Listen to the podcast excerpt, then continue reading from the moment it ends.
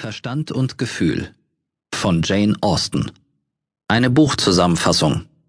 Herausgegeben von Yannick Esters und Robert Sasse. Zwei Schwestern, die verschiedener kaum sein könnten, sind, zusammen mit der Mutter und der Jüngsten, dazu gezwungen, ihr gewohntes Heim aufzugeben.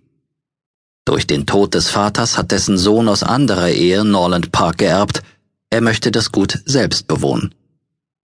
Die muntere Verwandtschaft steht ihm dabei nur im Weg. Eleanor, deren Handeln stets durch reifliche Überlegung geprägt ist, bedauert es insofern sehr, als sie sich dadurch von Edward Ferrars fortgerissen sieht. Den Schwager hat sie lieb gewonnen, gibt sich jedoch keinen Illusionen dessen Zukunft gegenüber hin. Für ihn ist eine bessere Partie in Aussicht genommen worden, die mütterliche Fürsorge bürgt dafür. Schwester Marion, die eher gefühlsbetonte, interpretiert Eleanors Verhalten dahingehend, dass sich das Maß der Zuneigung in engen Grenzen hält. Die wahre Liebe könne es kaum sein. Marion ihrerseits wird von der neuen Umgebung derart willkommen geheißen, dass sie sich von einem gut aussehenden jungen Mann umgehend aus arger Verlegenheit befreit sieht.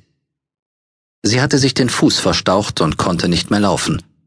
Offenherzig wie sie ist, wendet sie sich überaus wohlwollend ihrem Retter zu, der ihre Gefühle mit ähnlicher Intensität erwidern kann. Damit ist für Oberst Brandon vorerst wohl kein Platz in ihrem Herzen. Resonierend und in Tränen aufgelöst. Der Träger verschiedener Ehrenmedaillen, bereits etwas älter gedient, zeichnet sich zudem durch seine Zurückhaltung aus, obwohl er ganz und gar entflammt ist. Doch Marians Glück, das sich behutsam, aber zielstrebig entwickelt, ist nur von kurzer Dauer. Willoughby, der Auserkorene,